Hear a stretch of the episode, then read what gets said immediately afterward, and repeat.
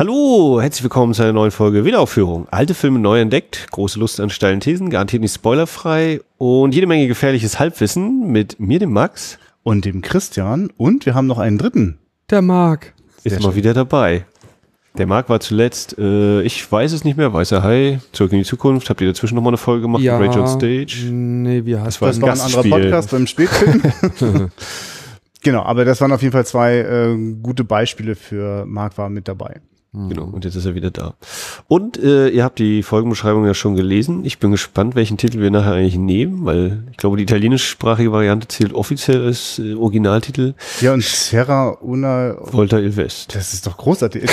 Ich beharre weiter darauf, dass wir äh, die wirklich die originalen Titel, das darf man sehr gerne bei dem Film streiten, da dürfen wir auch gleich noch streiten, was die Originalsprache ist. Il était une fois le West oder so, glaube ich, im Französischen. Äh, und natürlich, die Deutschen haben es nicht geschafft. Es war einmal der Westen, sondern spielen wir das Lied vom Tod. Denn wir mussten ja an der Synchro noch rumbasteln.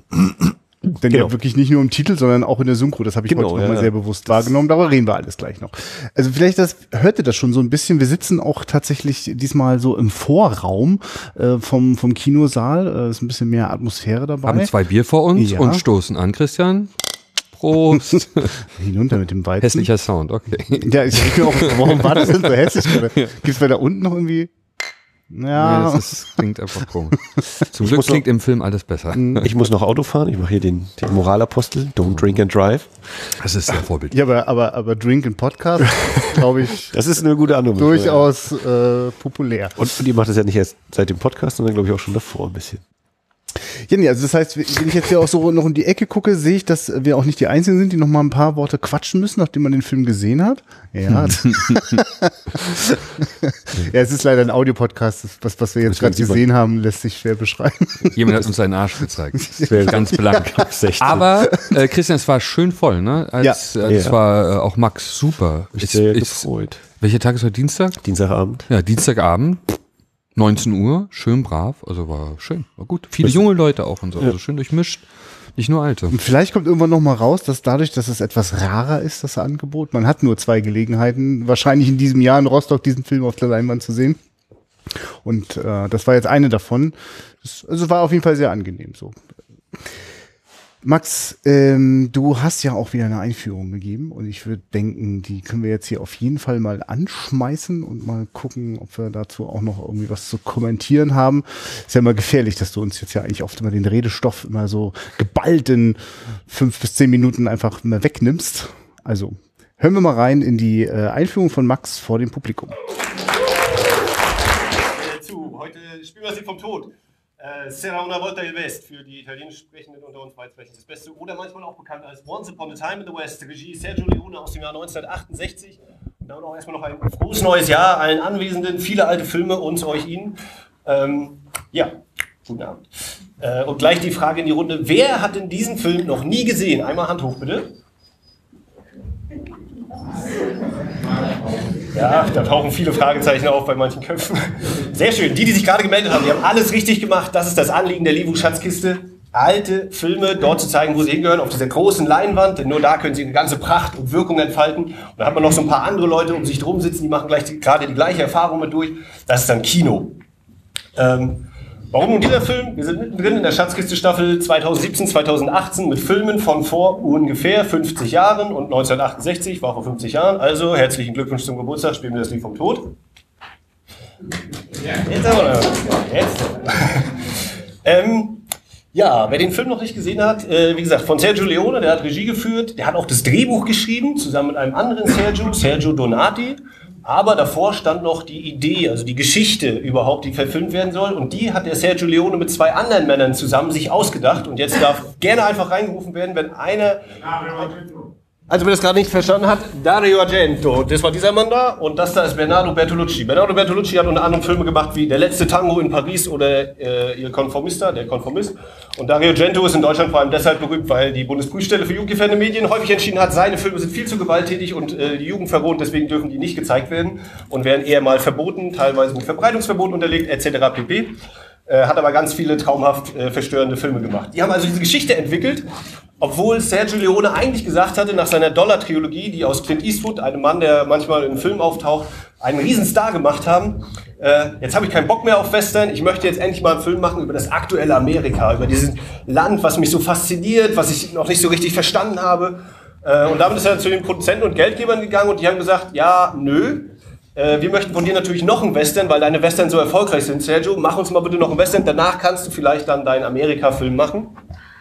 Und so gab es statt, es war einmal in Amerika erstmal, äh, es war einmal im Westen oder es war einmal der Westen, wie der Film eben ungefähr im Original heißt. Ähm, und Sergio Leone wollte nicht einfach nur einen Western machen, nein, er wollte dieses Genre, was er so liebte, was er so abgöttisch verehrte, mit dem er aufgewachsen und groß geworden ist, dem wollte er ein Denkmal setzen, einen riesigen Schrein bauen. Er wollte aber auch gleichzeitig quasi seinen Abgesang schaffen, sein, äh, seine Todmesse quasi fast. Denn gefühlt war der Western ja doch schon so in seiner Spätphase fast tot und äh, alles wurde schon erzählt, alle Geschichten waren schon berichtet, alle Helden hatten schon ihre tausend Tode gestorben oder sind schon in die Sonnenuntergänge geritten und Sergio Luna wollte jetzt noch ein letztes Mal alles abfackeln, was so im Western drin ist. Ähm, und dafür hat er sich vor allem einen großen Besetzungscoup ausgedacht. Er wollte nämlich das gute Gewissen Hollywoods, was heute vielleicht so ungefähr mit Tom Hanks vergleichbar ist, würde ich sagen. Das ist so der Mann, dem man immer alles abkaufen würde, Telefonbücher und was nicht alles. Äh, und damals war das eben der Mann in Weiß, der, der Gute, den, wenn man ihn auf der Leinwand sah, war man schon sofort ein besserer Mensch. Das war Henry Fonda. Das war so die Verkörperung des guten Menschen auf dieser Erde im Hollywood-Business. Und Sergio Leone hat sich gesagt, den nehmen wir und den machen wir zum bösesten aller bösen Oberschurken, die jemals auf die Leinwand getreten sind. Die Zuschauer werden die Hände über dem Kopf zusammenschlagen und sagen, oh mein Gott, was macht er da in der ersten Szene? Das kann nicht sein, das ist Henry Fonda. Und Henry Fonda hat dann auch zugesagt. Und äh, als er dann beim Dreh erschien, hat er gedacht, ja, jetzt habe ich schon so viele Filme gemacht, wo ich immer gleich aussehe, jetzt will ich Sergio Leone mal ein bisschen überraschen, ein bisschen anders auftauchen, hat sich braune Kontaktlinsen eingesetzt, einen kleinen Schnurrbart und äh, als er dann vor Sergio Leone stand, ist der fast umgefallen, hätte ein Herzkasper bekommen, weil er schon das ganze Projekt vor sich zusammenbrechen sah. Diesen Henry Fonda wollte er auf gar keinen Fall haben. Nein, er wollte diese stahlblauen Augen haben und kein Bart da, äh, der durfte da nicht stören. Und äh, natürlich wissen, es ist irgendwie gut ausgegangen. Äh, Henry Fonda hat sich dann überreden lassen, die, äh, den Bart abzunehmen und auch die Kontaktlinsen wieder rauszunehmen. Und seine stahlblauen Augen werden ihn nachher gleich entgegenstrahlen so wie es ja Leones Markenzeichen ist, äh, Gesichter werden zu Gebirgen und Landschaften und das wechselt sich dann auch immer ab. Ähm, und äh, apropos Landschaften, wie das so ist für ein Western, ganz normal, natürlich wurde er gedreht in, richtig, Spanien und in den Cinecittà Studios in Rom. Erst dann zum Schluss für das legendäre Monument Valley, was ungefähr unter anderem John Ford und John Wayne ja so berühmt gemacht haben in den Western, ist man dann auch mal nach Amerika geflogen, um tatsächlich im echten Westen sozusagen zu drehen. Aber der Großteil ist eben in Europa entstanden.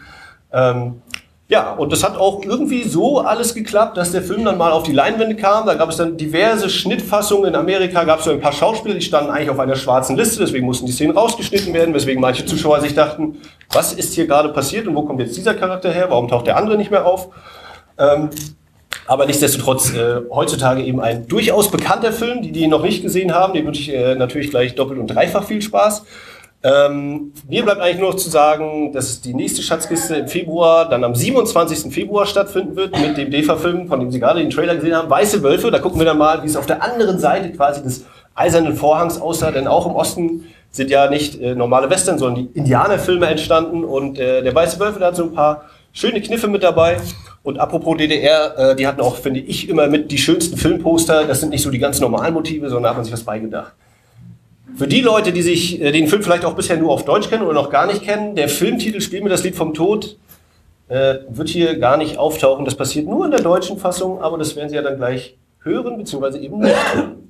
In diesem Sinne, uns, euch, Ihnen ganz viel Spaß mit Spiel mir das Lied vom Tod. Dankeschön. Ich habe es mir jetzt nicht nochmal angehört, aber. Aber es war Jahre- großartig. Ich habe hab hier noch einen Zettel liegen. Ah, hast du, gib mal her. Ist das, du schreibst das auf alles vorher? Also äh, ich mache mir mal sicherheitshalber so ein Zettelchen mit Stichpunkten. ja, du hast nicht einmal raufgeguckt. Genau, das ist in der Tasche geblieben. Das wird aber jetzt ein inhaltmäßiger Jump in unserem Niveau. Das ist ja großartig.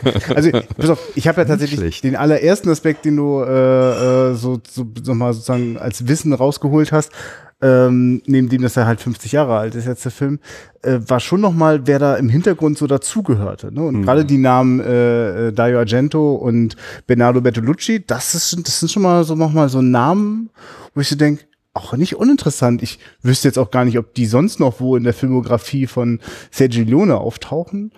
Ähm, äh, ja. Das wüsste ich auch nicht. Ja, Ich war eher überrascht, dass äh, Leone, glaube ich, offiziell nur sieben Hm, äh, das ist Regie erstaunlich. geführt Ja, hat. Also sehr, sehr tatsächlich einen, den man sehr gut weggucken kann in der Theorie.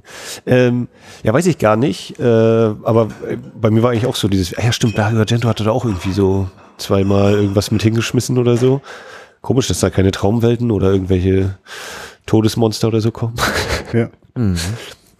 Und dann ist ein anderer Aspekt, äh, der ich wirklich, also das ist eigentlich sozusagen darauf freue ich mich jedes Mal immer schon, äh, wenn du Einführung machst, dass du natürlich auch gleich am Anfang fragst, wer hat denn diesen Film noch nicht gesehen? Und das ist immer total schön, weil also ich gucke jedenfalls total freundlich dann im Saal rum und freue mich für die, die das jetzt tatsächlich bei der Gelegenheit auf der großen Leinwand sehen. Und das waren ja wieder ein paar und ich weiß gar nicht, ob deine Hand auch oben war, aber Ja. du warst Marc, ne? Du, hast, du saßt doch zum ersten Mal. paar Leute irritiert. Ja, ja. Die- Ja, ja, Das war mir eine große Freude, mit dir hergegangen zu sagen, ich habe ihn noch nicht gesehen. Ja. ja manchmal gibt es ja so Filme, ne, die einem Ja. so durchrutschen Ja. und der ist mir eben immer durchgerutscht. Ich habe schon damals kapiert, dass es auf Kabel 1 irgendwie nicht richtig läuft äh, und habe deswegen das da nie geguckt und hatte niemals das Gefühl, jetzt ist die Zeit, dass ich den mal gut und schön gucken kann. Und als ich dann gehört habe, dass er kommt, auch nur durch dich zufällig, habe ich ins Programm geguckt, dachte ich mir, jetzt auf jeden Fall. Mit 41 Jahren, fast 41 Jahren ist die Zeit reif. Da muss ich äh, direkt einhaken, weil du sagst Kabel 1, ich behaupte, da habe ich den so mit zuerst Ah ja, mindestens die Ausschnitte gesehen. Ich weiß nicht, ob ich damals dann komplett durchgehalten habe Ausschnitte kenne wahrscheinlich. ich auch, genau. Ähm, Aber ähm, Also ich weiß auf jeden Fall, so alt bin ich denn mit äh, Geburtsjahr 81 dann doch schon. Ich kann mich noch erinnern, dass das äh, zu Feiertagen die, äh, dieser Film äh, in der Primetime, so 20.15 Uhr und ähm, und ähnlich, weil wir hatten das ein bisschen bei 2001 hier vor zwei Folgen auch, äh, bin ich sehr fasziniert, dass so ein Film, dem ich wirklich zusprechen möchte, da, da gehen noch mal wirklich neue äh, Dimensionen auf, wenn das Ding auf der Leinwand abgefeiert wird, äh, dass es dennoch so gut auch in der Glotze funktioniert hat, dass es mich trotzdem packt. Ich meine, trotz Pen und Scan und allem ja, ja, wirklich, genau. Ich ziemlich wahrscheinlich, dass ich den, vielleicht habe ich den sogar in Vollbild gesehen das erste Mal. Ja, Kann also sein, ja. ich kann mich an sowas oder irgend Ja. so ein, ja, also ich befürchte auch, also so ganz altes Kabel 1, Ja. ne, so die besten Filme aller alle Zeiten. Zeiten, ne, genau. Aber dadurch habe ich auch so ein bisschen, also nicht nur den, sondern ein paar habe ich da dann auch immer mal mitgenommen. Mhm, ja, ja, so, ich hab ne? schon- Scheiß Werbung, aber trotzdem, ne? Ja. Das wirkt schon, oder? Die besten, ich habe die besten Filme aller Zeiten gesehen jetzt. Ja, ich habe Kabel 1 geguckt. Kannst mir gar nichts. Ja, und ich, also ich glaube, so für mich nochmal so zum Anwärmen, auch um dann jetzt in diesen Film so richtig einzusteigen. Ähm, ich habe heute ein sehr starkes Gefühl zu, ja, das ist nicht nicht nur so nachträglich hinkonstruiert ein Teil einer Trilogie. Also ich habe darüber heute viel nachgedacht. Also ich dachte heute viel über äh, Dakio Saka oder Gyula Testa oder wie auch immer man den benennen will, äh, die Todesmelodie. ähm, die Deutschen. Super. Echt? Oh, die Melodie. Alba, ja.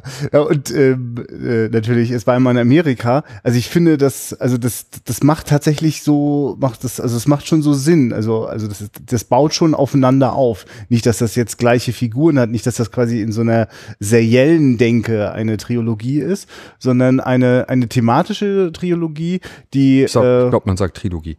ah, danke schön. Der Klugscheißer.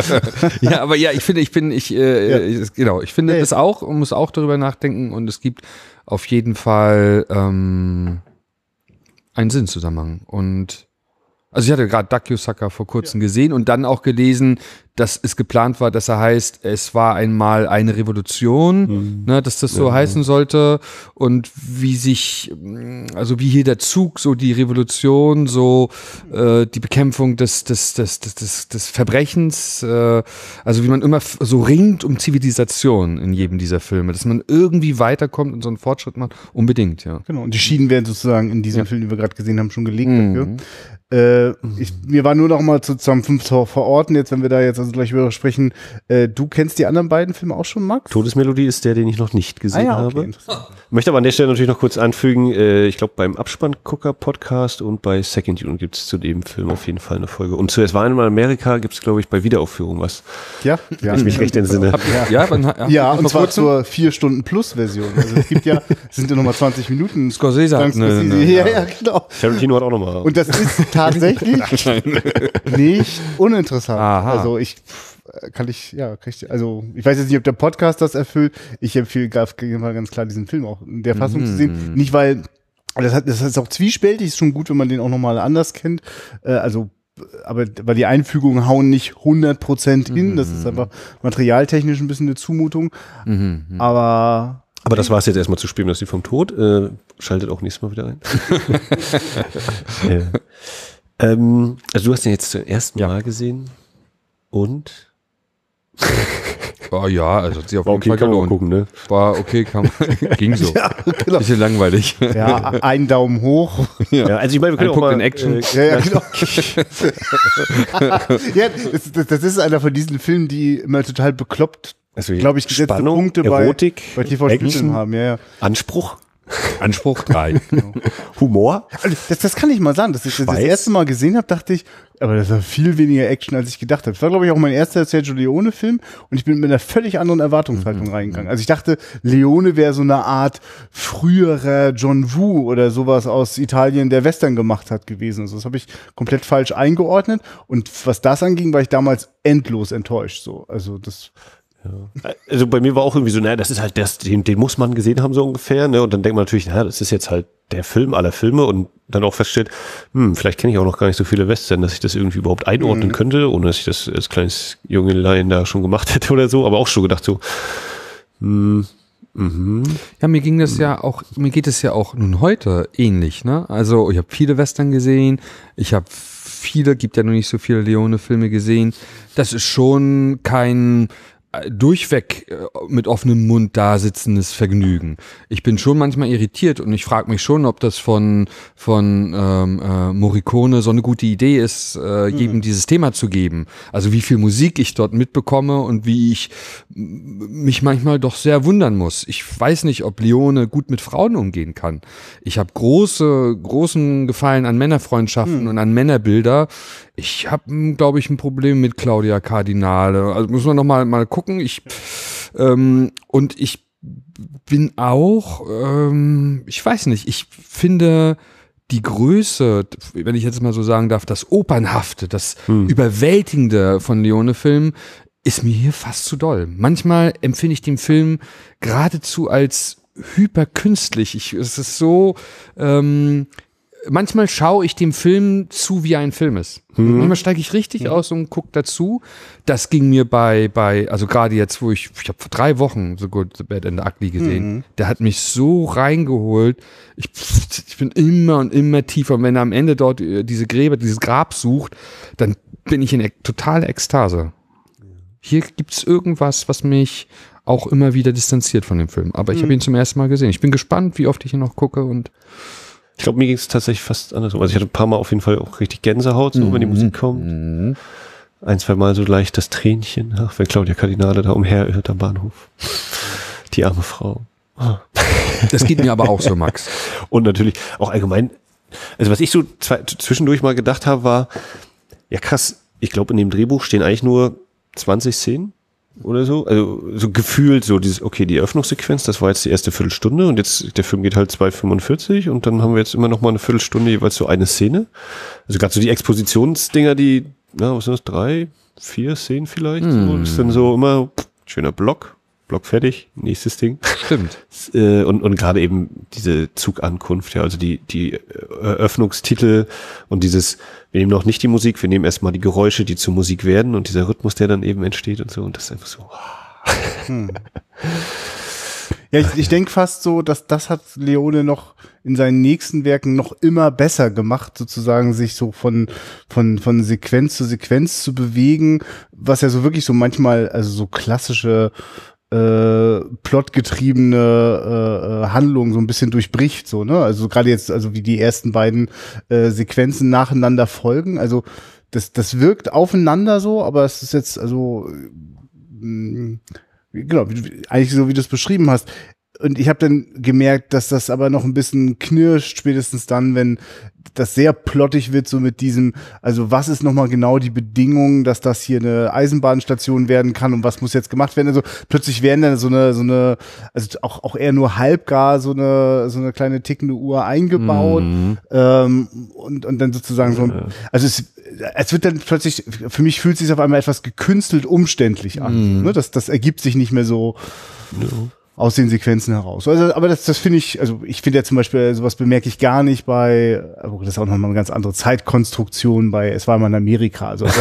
also wenn man jetzt mal so sich das anguckt, Ja. glaube ich, hat Leon da noch sich auf jeden Fall weiterentwickelt. Ganz kurz, ich will nur fragen, der, der, äh, die, die, die, ähm, zu Deutsch zwei gläubige Halunken, also The Good, The Bad und The Ugly ist zeitlich wann? Also hat er, wann hat er den? 66, ich glaube 64, 65, 66 Ah ja, die. Dollar und dann 68. Okay, das erstaunlich. Aber ich finde, ich finde ja die, die, die The Good, The Bad und The Ugly auch ganz schön, ganz schön stimmig, so. Interessant nochmal, dass er da nochmal, Ja, also, ein- weil du jetzt ja, sagst, ne, das wird ihm so künstlich, überlege ich gerade, ob das vielleicht daran liegen kann, dass er die anderen Abschnitte manchmal auch ohne Dialoge oder ohne viel ja. bla bla bla so gut hinkriegt, dass das dann natürlich noch eher auffällt, wenn er mal doch ein paar Sätze mehr braucht oder dann noch so ganz konkrete Dinger braucht, statt eben so, do you play? Do you know how to play? Do you shoot? also wenn er so eine Sprüche bringen kann. Äh, ja, aber ich glaube, das habe ich so beim Wiedersehen auch gemerkt, so, oh ja, ich weiß gar nicht mehr, ich kann mich an die Szene erinnern, aber ich weiß gar nicht mehr, warum die alle gegen Frank auf einmal waren und so. Und diesmal war das so, ach so, ja klar, die haben halt dieses Kartenspiel neu erfunden. Da. Hm, Geld bekommen. Hm. Ich finde auch diesen, ja, Humor, äh, also den finde ich ja auch irgendwie, der, der liegt mir auch so, wenn schon dieses erste Gesicht, der alte Station Agent, der Mann da, der Mhm. auch schon, erstmal, womit fängt dieser Film an? Mit Delay, vier Stunden und zwei Stunden Verspätung und okay, es wird also ein bisschen dauern heute. Hm. Könnte man auch wieder so Thema, der Film, der ein, ein Film Mhm. ist, so. und wir dann da eben gucken, seven Dollar and 50 Cent. Oh. Obwohl ich merke gerade so, ne, also das, ich, ich tendiere so ein bisschen dazu, so diese erste Szene schnell drüber hinwegzugehen, weil die kenne ich in- und auswendig. Ja, ja, Als Medienpädagoge habe ich mit der auch schon vielfältig gearbeitet. So, ich finde, das ist ein wahres Geschenk für in sozusagen in einer kompakten Sequenz, die einen nicht mit äh, äh, also also Handlung quasi, äh, also oder, oder wie soll ich sagen, also es belästigt mich nicht mit lauter Dingen, über die man jetzt irgendwie nachdenkt, sondern es ist sehr so sehr sinnlich so, ne? Und vor allem sinnlich auf dem, was Film bieten kann. Also mit, mit Bildern und Tönen eine, eine, eine, eine Komposition, eine Atmosphäre zu kreieren. Und es macht total Spaß, das zu dekonstruieren so. Das, das ist der Grund, warum ich quasi schnell mal so, wenn ich den gesehen habe, so drüber hinweggehe. So, ja, das weiß ja jeder, das ist ja großartig, bla bla und so. Und ich habe aber heute mich sehr nochmal wieder so zurückgelehnt, um die nochmal so zu gucken, wie sie ist, so nicht in irgendeiner dekonstruierten Version, äh, sondern auch einfach so als, das ist die Eröffnung des Films. Also das auch quasi das Kalt, die kalte, der Kaltstart so, ne? Also da werden wir mit hineingeworfen. Und äh, ich muss ja wirklich sagen, das finde ich ja bis heute hoch originell auch. Also im Sinne von, dass ich äh, so einige John Ford und Sam Peckinpah Western gesehen habe und äh, äh, das, sowas gibt's da niemals gar nicht so. Das ist wirklich eine, eine ganz eigene, eine ganz eigene Welt über diese Zeit zu erzählen. Ja, und ich finde auch, die wichtigen Sachen werden ja quasi schon etabliert. Ne? Die Eisenbahn als eben der zentrale Punkt, dann Harmonika, der Frank sucht und ihm guten Tag sagen möchte. Und alles drumherum, was sich dann Ja. noch so entwickelt. Ja, und das Einbrechen dieser, dieser Brutalität, dieser Gewalt, ne? Also dieser verneinenden Zukunftsverneinen, da muss, da muss der Telegraph rausgerissen werden und so weiter. Da wird nicht bezahlt. Das ist, als der Westen noch ein Haufen, Ja, ja. ein Haufen unzivilisierter, schießwütiger Menschen war. Zivilisation kommt und äh, deswegen verschieben sich die Grenzen und sie müssen alle weg. Stimmt, die Beamten, die dem eine Struktur geben wollen, wirken noch ganz schön lächerlich. Also, ja. Ist auch ein total geiler Shot, ne? wenn er da so nochmal hinter dieser Tür hervorguckt, der alte. Ah, Und es ist auch schon wirklich zutiefst krankhaft, also dieser Moment mit der mit der Fliege äh, und wie der sozusagen sich dann sozusagen wieder auf seiner Bank wiegen kann, wenn er wenn er das das Summen der eingesperrten Fliege in seinem Lauf von der Pistole hört. Das ist schon, also das ist auch, also das ist eine Welt der der gestörten oder der also ich weiß nicht, wie soll ich sagen, aber das sind keine gesunden Menschen. So. Sind, die, also die haben sozusagen viel Menschlichkeit opfern müssen für ihren Überlebenskampf da. Hm. oder waren nie menschlich. Ja, es, also das ist ganz schön, das ist ja interessant roboterhaft auch, was, auf was man da so trifft. Das ist, ich muss gerade so doof fragen, das ist schon auch, Nee, nee, stimmt, die mich erinnert nur diese eine Schauspieler mal an Jules Brunner irgendwie. Von wegen Westworld, Ja, oder ja, ja, genau. Ja, ja. Aber es hat, also, das, aber trotzdem denke ich auch so, ne, die sind ja wirklich sehr, Hat die Haltung aber. Es ist so eine Ja, Art ja, ja. Western-Figur, Ja. äh, die ganz bestimmt davon inspiriert ist. So, ne? so eine, Er wollte da, glaube ich, auch Clint Eastwood und ich weiß nicht, ob Lee Van Cleef, aber eben so die, die die, wollte ganz haben großen wollte er gleich haben. Anfang wäre eigentlich perfekt gewesen. Ja. Hallo. Aber ich finde, er schafft übrigens trotzdem, dass ich jedes Mal für einen Moment denke, ja stimmt, die sind ja noch weiter im Film. Nein, gar nicht. Also, Die überleben die Ja, aber was du eben sagst mit der Gewalt, ne, du hast eben diese dann im Vergleich elendig lange Sequenz und dann kommt pff, pff. und dann ist der, das, das ist dann, diese Entladung der Gewalt ist dann wirklich nur dieses eine, jeder gibt einen Schuss ab und das war's so. Wenn überhaupt einen Schuss. Das ist schon geil. Ja, und dann äh, zieht sich das ja weiter mit dem Eisenbahnbau. Also für mich ist ja, äh, ich weiß gar nicht, ich glaube, die Figur, mit der ich am meisten mitleide irgendwie, oder wo ich dieses, alle gehen ihren Träumen nach und äh, keiner erreicht seine Träume. Äh, der, der Morten ist, glaube ich, der, der mich fast noch am meisten fasziniert. Einerseits so dieser Skrupellose, aber andererseits eben auch so, noch so eine Hülle, eben auch wieder, ja, roboterhaft, ne? so eine halbe Maschine. Was ist er eigentlich noch? Kommt gar nicht raus aus seinem Waggon. Äh, hat immer nur noch dieses Bild tatsächlich vor Augen, das Ozean. Bild des, des Mhm. Ozeans. und Ja, krepiert das in der Pfütze. Ne? Und das Musikstück ist auch dann Ja. wieder das, was ich so, diese, Ja, ist eine wenn die interessante Wellen dann Idee, kommen. wie viel der kriegt. Also ist an sich eine wahnsinnig unsympathische Figur. Ne? Ja. Also wird ja auch sehr klar gemacht. Also der ist eigentlich ziemlich, also der verkörpert zumindest die Wurzel des Übels. So, ne? Also das. Äh, Ja, oder die, die, die, die einerseits ja diese großartige Idee, ne, von einem Ende bis ans andere, dass du beide Ozeane sehen kannst und ne, der, der Fortschritt, der eben kommt und diese jetzige Ja, Welt zerstören jedenfalls. wird und äh, Zivilisation bringt, aber naja, so ganz gesittet geht's ja eben dann auch wieder nicht nein, zu. nein, also explizit nicht. Also besonders schlimm. Also Genau, also es kommt, die, also es kommt ein neues Zeitalter, aber es ist genauso korrupt, brutal, es hat andere, eine andere Währung, äh, die Menschen können sich nicht einander verstehen, aber es gibt keine Illusion darüber, äh, dass die Zeit nicht, sie wird scheinbar äh, zivilisierter und so. Und vielleicht können ein paar vielleicht lange überleben, aber korrupt und brutal ist sie allemal. Also das war so dieses Amerika-Trilogie-Gefühl, auch dass ich so, dass sich für mich so heute so stark anfühlte. Also worauf, also das ist die Geschichte, auf dem sich sozusagen auf Schicht um Schicht das alles aufgebaut hat. Und es ist immer eine Geschichte der Gewalt, der der Korruption, äh, der ja, also wo, wo sozusagen niedere Instinkte also ganz, also das ganz stark prägen, also das Land sozusagen im wahrsten Wortsinn prägen, so, ne? Also mit, den, mit den Wegen, mit den Städten. ja, Geschichte ist ja auch, ne, mit Es war einmal, ist eigentlich sogar Märchen eben noch mehr. Und es ist immer vom Verrat geprägt, alle, ne? Also auch bei Duck Yosaka gibt es so eine ganz schlimme Verratsszene, äh, gepaart Ja, also- mit, mit einer Erschießung, ne? Mit so einer Die Revolution als Erlösungsidee, Ja, ja. von dem Und Korrupten alles eine Illusion. wird Immer dann- und immer, ja, genau. ja. Immer und immer und immer und immer wieder. Das musst du jetzt aushalten, auch wenn du die noch nicht gesehen hast. Das ist, Nee, und, und der große Freundschaftsverrat ja dann sowieso bei Es Ja. war einmal in Amerika und so weiter. Äh, ähm, genau. Und interessanterweise ist, äh, ich finde ja, äh, The Good, and The Bad and the Ugly äh, ist ja auch, also ich finde, habe immer früher gedacht, das wäre ein Teil dieser äh, Es war einmal, Ja. weil wir in amerikanischen Bürgerkrieg mitbekommen. Aber da geht es eben den Figuren um, um die Kohle und die streifen sozusagen an der Geschichte vorbei. Ne? Also während dort äh, die, die Süd- und die Nordstaaten sich sinnlos äh, ermorden wegen einer blöden Brücke, die, die, die, die nichts bedeutet, rutschen die da so vorbei und lösen das Problem nur, um an die Kohle zu kommen. Und in diesen drei Filmen sind unsere Figuren sehr stark in die Geschichte immer mit eingebunden. Also sie werden Teil der Revolution. Sie sind hier Teil dieses, äh, dieses Eisenbahnbaus. Sie sind also unmittelbar, sie können ihm auch nicht, dieser Modernisierung auch nicht entfliehen oder den, den Veränderungen, die, die anstehen. Das ist vielleicht nochmal, aber das Thema ist auch in der Dollar-Trilogie und so weiter. Also das, ich spüre auch schon immer diese, dieses sich ausspielen, ne, bei, für eine Handvoll Dollar der beiden Gangs und so weiter. Diese Korruption des Menschen, dieser, dieser, äh, die, das Ringen um Moralität oder Ja. ich, ich weiß es nicht. Es ist so eine, es ist ein ziemlich zynischer Blick auf Menschen auf jeden Fall. Ein spannender, hoffnungsvoller, irgendwie auch ehrlicher. Äh, also das sieht er ganz oft in Kindern, finde ich. Ganz oft gibt es so Kinderfiguren oder so, so, so hilflose Menschen, die er, denen er ganz viel Raum gibt und einer einer Übergröße ihnen zuschreibt. Wirklich liebevoll Ja. ähm, und, und ein großes Herz. Ich habe irgendwie das Gefühl, durch diese Momente, und da liefen mir auch die Tränen runter, als der kleine Junge rauskommt und die Musik setzt ein und er sieht, alle sind tot.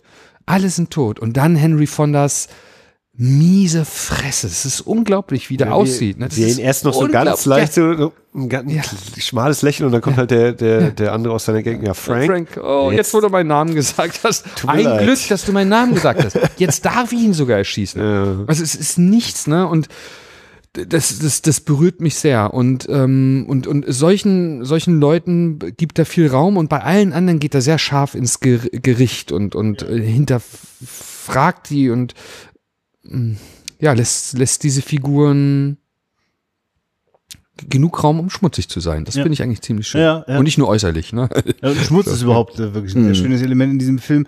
Ich würde total gerne jetzt gleich auch weitermachen mit zum zu zu äh, äh, Henry Fonda und die Figur, die er ist und dass es Henry Fonda spielt. Aber äh, nur kurz zwischengeschoben, weil wir gerade das hatten, so mit, dass wir ja eine überschaubare Filmografie haben von Sergio Leone, was ja irgendwie dankbar ist zum Thema.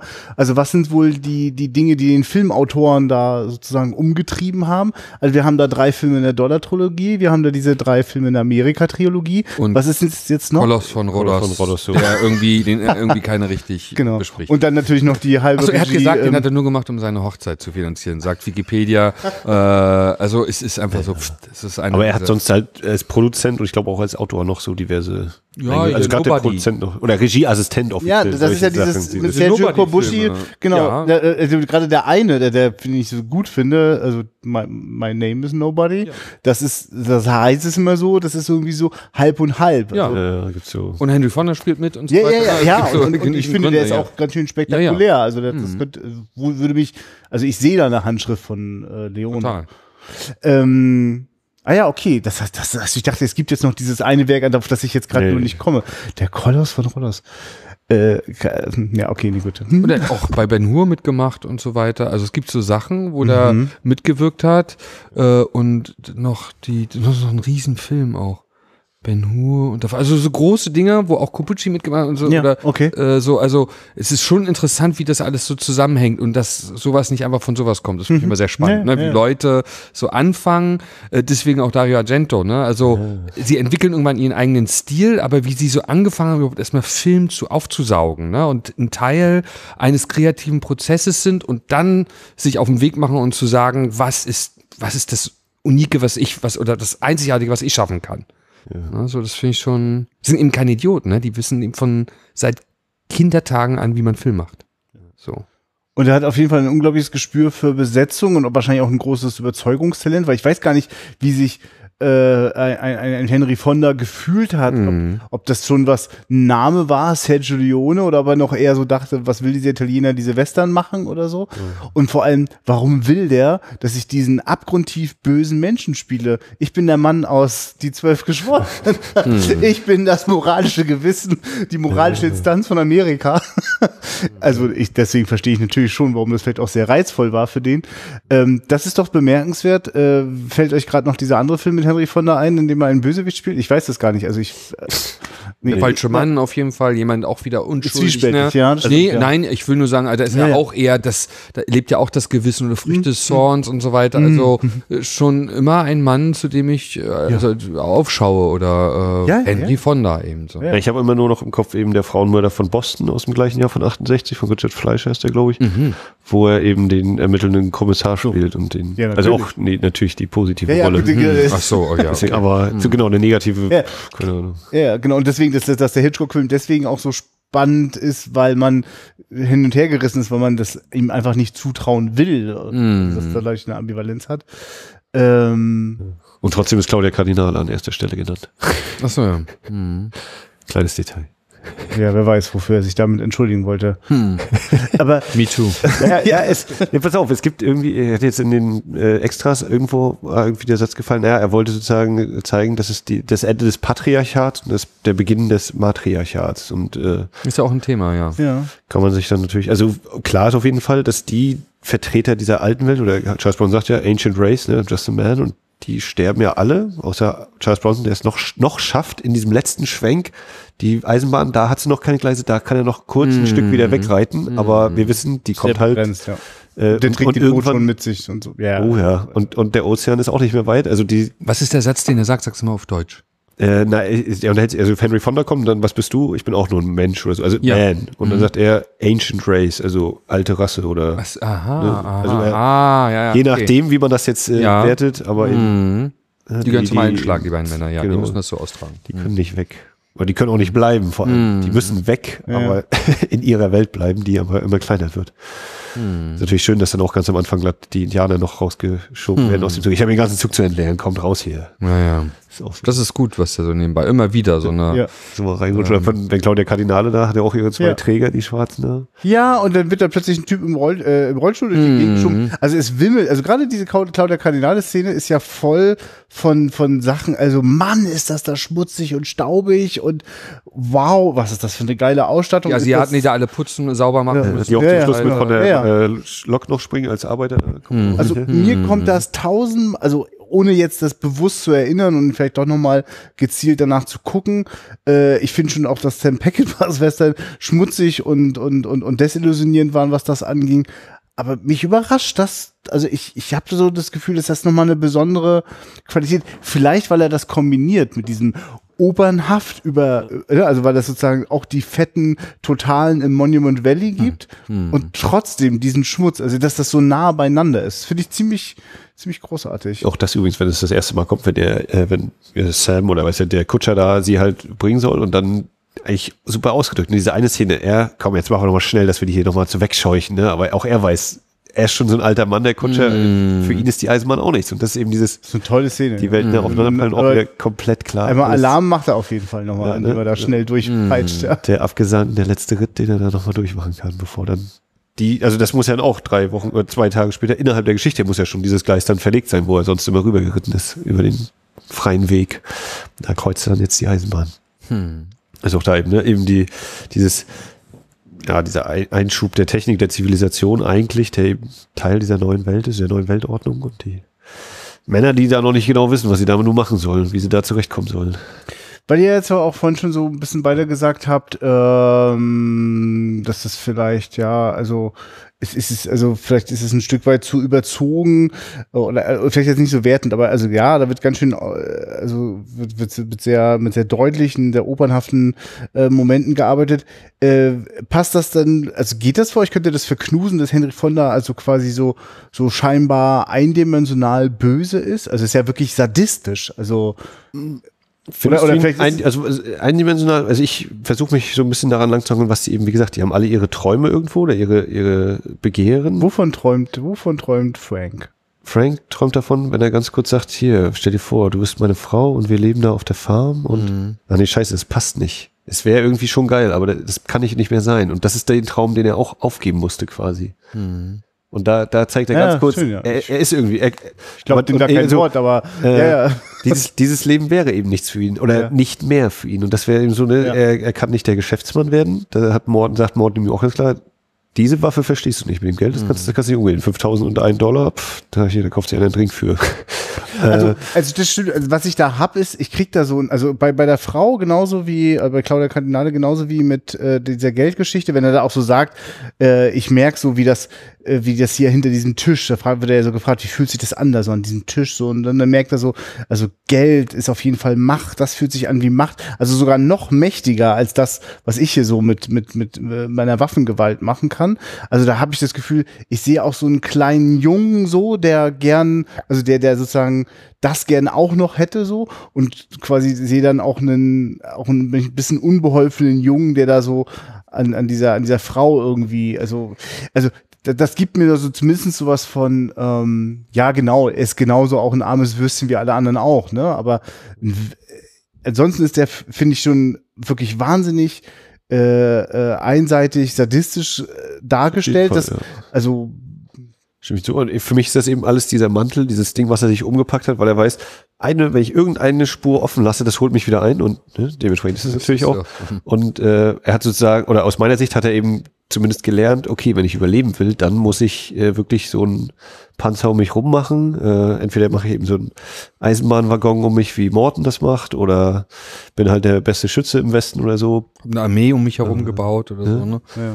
Aber dass dann niemand an mich rankommt. Und dann das einzige Mal, wenn er dann so ich weiß nicht, ich glaube, wenn er da mit Claudia Kardinal liegt, ist auch das, wo er am wenigsten Kleidung anhat, dann mal, ne, glaube ich. Abgesehen jetzt vielleicht, wenn er seinen Mantel zum Schluss ablegt, äh, wo er dann mal so ganz leicht eben durchblicken lässt. So, das hätte, vielleicht wäre an irgendeiner Stelle in seinem Leben, hätte er auch diese idyllische äh, Ehe irgendwo auf dem Land eingehen können, aber die Abzweigung ist so schnell äh, hinter sich gelassen worden, da auch die, also er, den Traum musste er begraben. So, es hat mich immer sehr, also sehr, also das war für mich das nackte Grauen, wenn Henry Fonda, also weil, weil er ja auch immer so, also immer wenn ich so denke, das kann jetzt nicht noch schlimmer werden, ist schon am, ganz am Anfang ist das so krass, wenn er also auch noch die, Sch- die Schuld auf seinen, seinen Kollegen schieben will, dass er jetzt den, den, den ganz Kleinen tötet, so. Ne? Ja, aber wie gesagt, also, das ist eben, ne, er weiß, okay, ich kann diese Spur, also ich muss das machen, weil irgendjemand, irgendwann könnte mich das einholen, ne, dieses, ja, ja, ja, eigentlich, eigentlich müssen wir dieses es ist Kind- jemand, der massiv verdrängt, ja. es, es ist Ja, dieses, ja, äh, das ist- ich muss nach diesem klaren Kodex leben, sonst bin ich tot. Und das Ja. holt ihn ja eben dann auch ein. Das stimmt. Und also, äh, das ist also quasi sein, also das personifizierte, äh, äh, Aber das, was du ja meinst, ist, das kann sein, aber es, es tut ihm nicht leid, sondern der Kodex äh, oder der, der, ist ihm gut. So, also äh, ich sehe diesen Mann, äh, also diese ganze Widerwärtigkeit in dem Kautabak, dieses ganze, also was kann ich ihm noch alles machen? Er sozusagen auf die Menschheit, auf die Schwachen runterspuckt und und und das genießt so. Ne? Also wenn diese blauen Augen anfangen ist geil, ne? äh, zu leuchten, weil er einen Achtjährigen erschießen kann oder sowas, dann ist der so hässlich plötzlich. Ja, Für wahr. mich ist es wirklich, oh Gott. so krasse sowas. Umdeutung. Ich kann mir auch wirklich vorstellen, da sind wirklich Leute also nah an der Traumatisierung einfach weil, was macht Henry Fonda Ja. da so, ne? Also, toll. In den zwölf Geschworenen hätte er ihn noch freigesprochen. Ja, ich- Ja, aber ist auch geil, wie die Kamera so, ne, von hinten. Ja, und dann Es ist um ihn eigentlich, eigentlich fast noch auf, auf Ja. Kopfhöhe und dann fährt sie rum und fährt auch so von unten so leicht, dass er plötzlich noch größer wird. Und dann, ja, wie gesagt, dann kommt natürlich der Schauspieler dazu mit diesem leichten Lächeln auf den Lippen und dann, Frank? Äh, okay, ja, scheiß drauf. Ich meine, was mir gerade nochmal auch eingefallen ist, also das ist ja ein Film, der sozusagen, weil- gerade weil er sich manchmal auch in dem Operhaften fast schon zu verlieren droht, also dass wir einfach eine, eine also die Situation sich äh, an vielen Stellen dehnen durch, durch Musik und, und wortlose Handlungen, also wir einfach zum Beispiel länger einer Figur folgen und äh, also deswegen das immer wichtiger erscheint, was die Leute tun, als das, was sie jetzt vielleicht sagen. Also das ist manchmal fast schon profan, was manchmal so gesagt wird.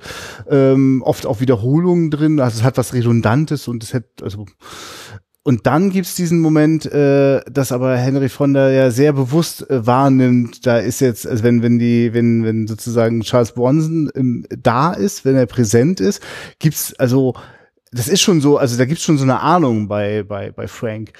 Äh, Das, das hat was mit mir zu tun. Ich weiß nicht was und ich will das auch eigentlich überhaupt nicht wissen, was ja sogar am Ende dazu führt, dass er quasi ja gar nicht anders kann, wie magnetisch angezogen dahin muss auch. Ne? Also er kehrt dann auch ist sein wieder schlechtes zurück. Gewissen. Ja, Charles Bronson ja. ist sein schlechtes Ja. Gewissen. Und er nennt auch nur Namen, an die er sich ziemlich gut Oh ja, erinnern stimmt. kann. Der sagt das ja auch mal. Das ist ja eine geile Idee auch, ne? Mit dem Namen. Sind das eigentlich tot, manchmal ist. Namen von, von Western-Schauspieler? Also zumindest bei Jim Cooper da. Aber ja, okay. Nee, weiß ich nicht, hab ich auch nicht mal geguckt. Aber ja, ne, Aber er kann sich gut erinnern und er kann sich auch erinnern, äh, er muss ja nichts weiter sagen, wenn er ihm die Mundharmonika äh, in den Mund schiebt. Und Doch, im Deutschen muss er da was sagen. Ach so, wirklich, Das- ja? das Was ist sagt der- er da? der- Da sagt das Spiel, Das ist vom Tod. Da sagt Charles Bronson in der, im Nein. Off. Also genau, im Off. Also, Nein, nicht Charles Bronson, Henry Fonda. doch, sagt. Charles Bronson sagt das. Nein, Henry Fonda. Henry Fonda sagt ihm, keep your loving brother happy, in der Darauf Rückblende. sagt und, er im Deutschen doch. Und, nein, nein, und im Deutschen ist, wenn Henry Fonda sagt, wer bist du? Dann macht Charles Bronson, hält die Mundharmonika hin und wir sehen die Mundharmonika. Na los, spielen wir das Lied vom Tod. Aber Aha. davor. Und ich sagt- glaube, ich, das kann bei natürlich sein, dass er, Was a Happy sagt doch Ja, ja. auch der schon dann, dann ist es natürlich, ja, ist natürlich dann logisch, damit Oder- oder- diese, oder diese Verbindung wie ich dasteht. Ja, nee, ist richtig, ist Das habe ich auch gedacht, das gleiche. Und Ja. ich habe nämlich immer, die Szene kenne ich natürlich irgendwie schon. Ja, Die ist ja. eine äh, so. Ich habe immer gedacht, das wäre sein Vater. Und äh, ist eine Vaterfigur, den er aus seinen Schultern hat. Nee, also- heute Achso, über den Bruder, ja, okay. ich, dass es sein Bruder ist. Klar, also, nee, aber ist schlimm, richtig, aber ist natürlich richtig, dass Henry Fonda das sagt, damit Charles Bronson ihm das sagt und er dadurch die Erkenntnis hat. Ja, und im ja. Englischen oder im Original reicht es eben, er weiß die Mundharmonika. Das ist die Mhm. Erinnerung, klar. Und im Deutschen ist dann eben, ja, ja. spielen wir das Lied vom Tod. Also, wie gesagt, wir sehen nur die Harmonika, die er ihm dann Ja, ja, ja, in die okay. Fresse schiebt. Ja, so ist besser. das? Ja, ne? also war für mich dann auch so eine Erkenntnis. Weil das immer dieses immer, also das ist ja das, was du gesagt hast. Ne? Also das ist so, äh, er, er, er, er hat den Mantel, auch den Mantel der Freude und den Mantel des Sadisten, aber er kann sich ziemlich gut und ziemlich schnell an seine Sünden erinnern. Ist auch stark der Gegensatz zu Claudia Cardinale, ne? die eben erst in Schwarz kommt. Und wenn sie dann nachher das erste Mal in die Stadt kommt, so in komplett in Weiß. Die Hure mit dem Herz aus Gold. Mhm, ja. Ja, Und ja. der so alles so, ja, ach komm, wenn du jetzt was willst hier, Cheyenne, komm, dann mach doch. Ich brauche nur warmes Wasser und dann ist schon wieder alles fertig und ist nichts anderes. Hm. Dass er ihm so als unerwartet tough gibt. So geil mit, mit dieser Nachtszene, ne? weil er die Wohnheim Wer ist da? Pff, schießt sie da immer noch? Hm. Keine Scheu, die Frau.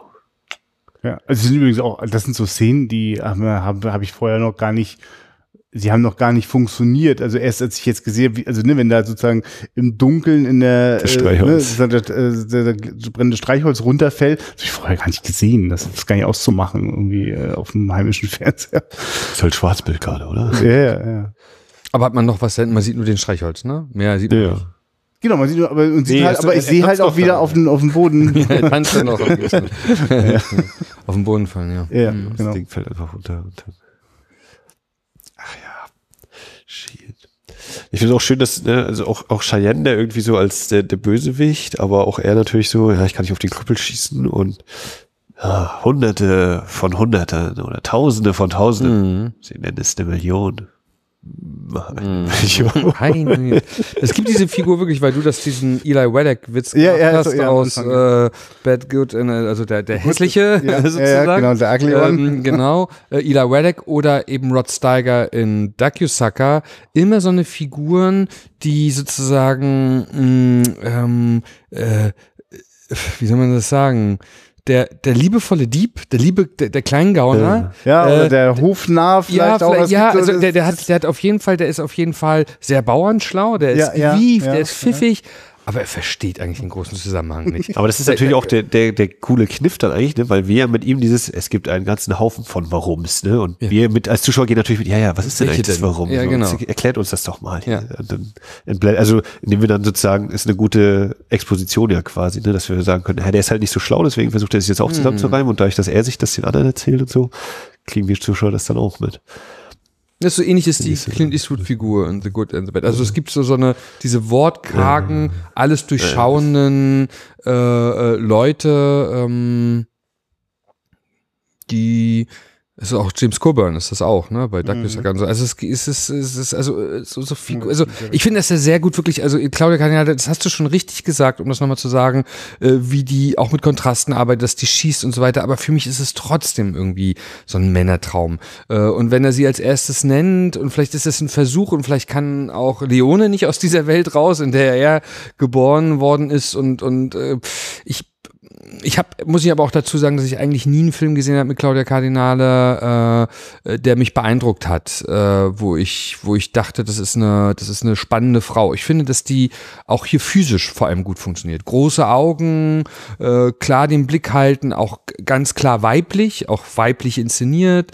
Ähm, ähm, aber ich finde, dass alle anderen Figuren doch viel mehr Facetten haben des Spiels und eigentlich für mich eine, eine bessere eine bessere Arbeit erfahren. Habe ich habe ich das Gefühl, also ist nicht, dass mir äh, diese Figur egal ist oder dass sie mir nichts bedeutet oder sowas, aber sie ist irgendwie ist sie Ja, nicht ist halt richtig so- geglückt. Ich weiß Vielleicht, vielleicht dieser Punkt, dass die anderen sind halt, darum dreht sich das und sie ist halt die, die irgendwie so, sag ich mal, reinrutscht und aber eben diejenige, die jetzt auch quasi für die nächste Generation steht, oder was ich Mhm. meinte, äh, von wem das Matriarchat würde jetzt beginnen. Puh, wollen wir auch Mhm. noch gucken, ob das so ist wirklich. Wenn sie ja zwischen 100.000 Männern steht. ja, ja, und auch einen Popoklaps mal Ja. einfach wegstecken soll oder sowas. Ne? Das ist jetzt nicht so schlimm. Ist das das, was äh, Jason Roberts ihr, ihr rät, wenn du Ja, Klaps wenn, auf Hintern kriegst? macht, Was tu so egal. als, Als wär's was soll's. Ja, egal. Genau. Ja, das hat fast was Göttliches. Also es gibt ja die Szene, wo die auf dem Bett liegt und wird durch diesen schwarzen Schleier. Das ist ein unglaublich. Also es gibt wirklich Die übrigens sehr nah an dieser äh, äh, Robert De Niro liegt im Opiumbett, äh, Aha. was es, weil man in Amerika ist. Ne? Also fast die Also gleiche auch Auch, auch, dass es quasi was gibt, was eigentlich den Blick verstellt, dieses So ein Muster Schleier, aha, ja. Und durch das Ranzoomen Ja. irgendwann die Schärfe das durchdringt. Genau. So, ah. Allgemein haben wir das öfter mal bei Claudia Cardinale, dass wir sie nicht ganz un, oder nur indirekt irgendwie sehen mit dem Spiegel mal, wo sie den Spiegel blickt. Also wir haben natürlich auch ihren, ihren Blick in die Kamera und dann Station und, Ja, und also zum Schluss ich diese leichte Unschärfe. Ich will, ich glaube, ich breche echt noch mal eine Lanze für Claudia Kardinale, weil das nee, überleg Ja, mal, mach mal. dieser Moment, wenn die, äh, bevor sie ähm, rausgeht am Tag, nachdem sie äh, auf das auf das, dieses Feuer geschossen hat, so, ist es ja am nächsten Morgen. Sie weiß nicht, ob da jetzt irgendjemand draußen ist, so, und sie legt jetzt auch die Waffe zur Seite und will noch mal raus und ich glaube, vorher guckt sie noch mal im Spiegel. So ist mir, als wäre das die Szene. Und dann driftet die halt kurz ab. Also dann ist das sozusagen kurz ein, ein leerer Blick und das hält sich jetzt so lange, dass äh, äh, ich, also ich sozusagen, ich beginne neugierig zu werden. Also auch in meinem Kopf driftet es kurz ab. Also wo ich so denke, wow, dass sie diesen Moment halten kann. Also ich, also das fasziniert mich schon sehr und ich merke auch, dass das schon eine Menge drin steckt. Auch also, dass die Die so- Hure, die neu anfangen will und dorthin kommt und äh, also nicht ja, unspannend. Ja, ja, wirklich. Also, also auch im Sinne von, also der, der ist auch. Nee, naja, es ist ja, Oh, was kann da passieren? Nee, aber es ist schon richtig, ne? Dieses, ich habe auch kurz überlegt, oh, jetzt ist eigentlich so, das, so wie es im Rest des Films ist, müsste jetzt eigentlich gleich eine Rückblende oder sowas kommen, ne? Und dann habe ich gedacht, nee, wir sind doch viel zu weit weg. Bei den anderen Rückblenden sind wir wirklich schon so, dass wir die Augen im Fokus haben, also wirklich nur noch die Augen äh, im Bild haben auch und ähm, dann kommt eben einmal so Rückblende kurz oder so ein verzerrtes Bild, äh, nicht verzerrt, sondern äh, unscharf irgendwie, vielleicht ungeschärftes Bild. Und ich habe, ich will jetzt mal so eine steile These machen. Die meisten Männer dürfen immer was im Schuss Gegenschuss miteinander. Da haben die auch äh, tiefgehende innerliche Momente. Die sind aber immer im Zusammenspiel mit anderen. So Claudia Kardinale hat das alleine. So, die ist immer alleine gelassen und überlegt so, macht sich so wie vielleicht. Also will sie jetzt rausfinden, was ihr Mann hier vorhatte? Um das ist das mein Weg oder wo ist mein eigener Weg? Wo ist meine Position? Und lasse ich mir das sagen? Probiere ich das selber Ja, aus? sie handelt eben nicht richtig, ne? Ja, Leute, das- Männer das regeln das alles Das, für das sie kann nämlich zum Beispiel so sein, warum, Ja. warum du das vielleicht so als, als nicht so, so toll empfindest, weil sie quasi mit jedem der drei Männer ja mal so kurz wird eben durchgespielt, na, wäre das jetzt was für die Zukunft? Aber es ist ja, Ja. eigentlich eher aus Sicht der Männer, ne? Ist das für die eigentlich eine Alternative? Und wir merken bei allen drei, nee, also der, der seine Rache sucht, wissen wir auch nicht, was den jetzt noch weiter antreibt, außer Ja, ja. wegzulaufen von der Eisenbahn. Ist Der ja- Böse sowieso nicht. stimmt und der Verbrecher, ach, der, der muss immer an seine Mutti denken. Ja, ja, genau, ja. Ja, der kann nur an, der kann nur noch rück, rückwärts denken, der kann nicht mehr vorwärts denken. Das ist meine Frau, sondern eine Frau erinnert ihn automatisch an seine Mutter. Der ist, der ist raus aus der, ist doch ein seltsames Es, sexuelles. es stimmt schon, was ich merke, es ist natürlich unentschieden. Also es gibt Momente, in denen Claudia Kanale offenbar immer mehr sozusagen an Kraft gewinnt und dann muss trotzdem zum Schluss ihr Jason Roberts mal erklären, wie das ist, ne, was hier läuft und was nicht läuft und und sie kann trotzdem nicht umhin. Äh, und ist eine gute Küchenmarkt am Ende. Ja. Also es gibt wirklich tausendfach Ja, ja. stärkere Frauen und so weiter. Und ich finde die Gewitztheit und die die äh, die Verschmitztheit, die er mit, das meine ich, wenn er wenn ich finde, dass er mit Männern unglaublich gut Das umgehen stimmt, kann. Äh, da, da ist so viel. Äh, sie konterkarieren sich selbst, dann sind sie wieder gefangen, dann dann gibt's einen Moment der Wahrheit. Also wenn wenn Charles Bronson zurückdenkt und plötzlich wirklich das Trauma zuschlägt, ne, und die Erinnerung, ist er plötzlich alles Verschmitzte weg, alles, der kommt ja immer als der lächelnde Typ, der nichts zu verlieren hat, eigentlich dorthin. Und, und wie da Brüche sind, das finde ich wahnsinnig spannend. Und dann tötet er ihn und verändert, was auch immer so. Aber Ja, auch, also- die hält so hin für eine Inszenierung, äh, anstatt dass sie ein Eigenleben entwickeln kann. Sie ist, sie ist so gemacht von einem Mann und der möchte jetzt gerne, dass die dann den Trog umrungen von hunderten von Männern so eine Maria-Figur ist oder irgendwie so, dass die den allen was einschenkt. Das hat irgendeine so religiöse, ich, ich habe davon zu wenig Ahnung, ich kann es immer nicht entschlüsseln. Aber es ist Maria ist die Mutter Gottes. ja, ja, sozusagen. Oder des Sohnes. Und wer ist eigentlich der Heilige Geist? Naja. ist- Ja, also, Sie bringt eben das Wasser, das lebensspendende Wasser. ja, Sie hält den Laden am Laufen. ja. Sie ist, sie ist die neue Version des äh, schmierigen Barkeepers, der wir dem wir Zahnfall leben. Ja. Ich meine, das ist auch so eine, finde ich, so diese schöne Beobachtung, weil du sagst, so die profanen Dialoge, ne? Wenn, wenn eben Cheyenne kommt da rein und diese ganze Szene, diese Spannung und dann kommt wieder dieser Leone-Witz hin da- dazu in diesem, ja gut, das war's jetzt, die Szene ist vorbei, wir können jetzt weiter über meinen Cousin aus New Orleans reden. ist Natürlich, super. weil das ist, das ist der Alltag, der da uns da gezeigt wird. Deswegen gibt es auch dann diesen Dialog einfach. ja. Ja. Es gibt ganz viele richtig gute Szenen. Das und es ist sogar auch noch mal so ein Meta-Kommentar. Also ich nehme hier mein ganzes aufgesetztes äh, äh, äh, ähm, Überinszenieren selbst nicht. Ja, äh, genau. se- selbst also ich ernst, kann darüber auf jeden Fall schmunzeln so. Ne? Also Ja. das ist total schön. Ja. Das mag ich auch. Also es gibt ja immer wieder so Momente. Also meistens hilft wirklich Ennio Morricone mit oft überraschenden Otto genau, ja. Eigentlich, eigentlich ist es immer der, ne? Der ist so ein bisschen. Und dieser Break auch in der Musik, ne? ja, Also, Cheyenne, ja. sich dieser Mann alles ausgedacht hat. Ich bin so froh, dass ich einmal das Konzert erlebt habe. Ach so, wirklich, ja? Ja. Da hat er Live. viele Melodien von In- sich gespielt, ja? In Hamburg war das. Und morgen ist hier, auch hier, also hier in der Stadthalle ist morgen äh, Ennio Morricones tollste Musiken. Ich weiß nicht, ob die da so. mehr, mehr als fünf Stunden oder sechs Stunden, wie lange sie spielen Ohne wollen, aber, Morricone. aber ohne ihn. Nee, nee. ah, das ist ja schon.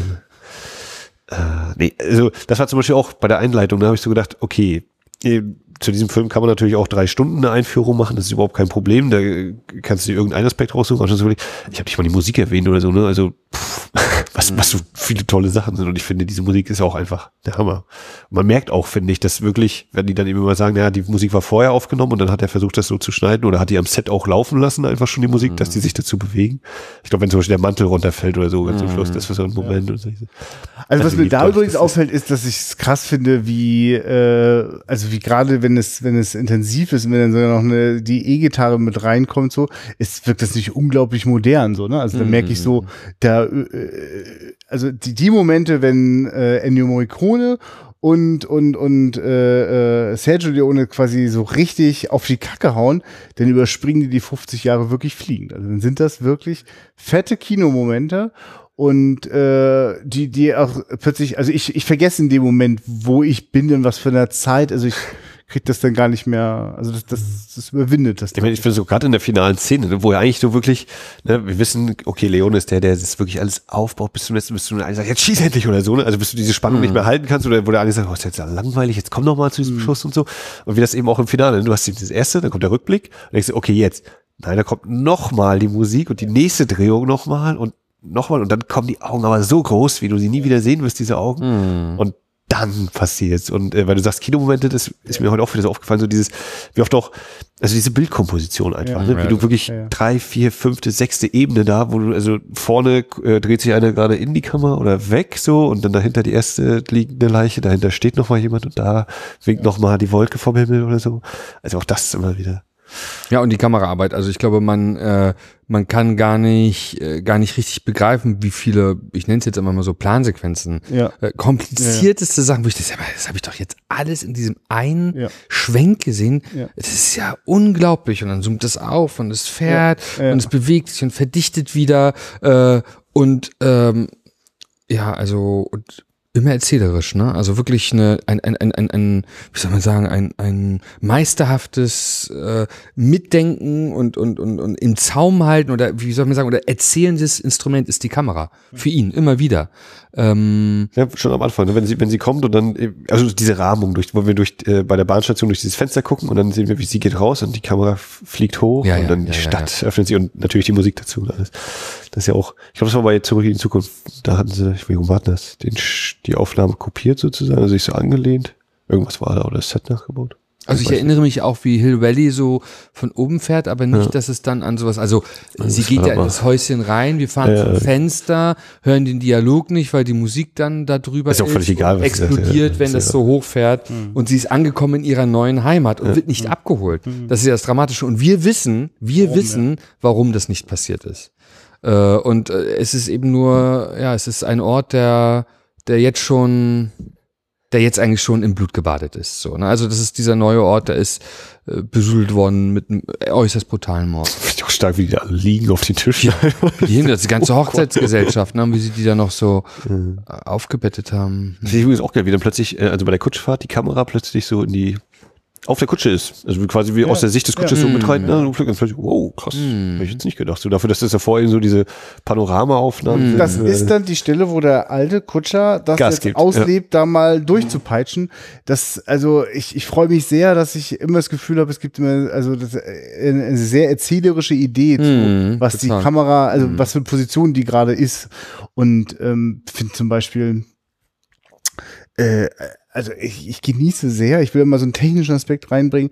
Das ist ja ein, also das ist ja ein Film voller ungeheurer Nahaufnahmen. Also die, also es gibt ja, also der, der Höhepunkt ist wahrscheinlich, also für mich sind zwei Nahhöhepunkte. Das ist einmal, wenn äh, Claudia Kardinale auf die Uhr guckt, so, wir sind unfassbar dicht, kriechen in ihrer Groß und Hand Detail eigentlich schon. Ja, ja, also genau. wahnsinnig nah, ja. Und, äh, und dann natürlich auch wirklich nur die zwei Augen von Charles Bronson. Das ist wirklich unglaublich, ähm, wenn die so die ganze Leinwand ausfüllen. Und dann wird mir was Technisches bewusst, dass äh, du das sowas nicht mit anamorphen Linsen machen kannst, wie normalerweise CinemaScope, also Filme, die im extremen Breitbildformat, also zumindest bislang, also bevor die digitale Revolution spätestens das äh, verändert hat, dass man sich einfach nur einen Ausschnitt sozusagen rausnimmt in der Breite, sondern wo man wirklich quasi mit Objektiven dieses breite Bild erzeugen musste. Und wann das, wenn es diese Objektive waren, die sozusagen ein äh, in die äh, Höhe gestrecktes Bild genommen haben, damit man dann später auf der Leinwand wieder auseinanderziehen konnte, hat Sergio Leone ein anderes Verfahren benutzt. Er hat das sogenannte äh, Techniscope benutzt. Nicht CinemaScope, sondern Techniscope.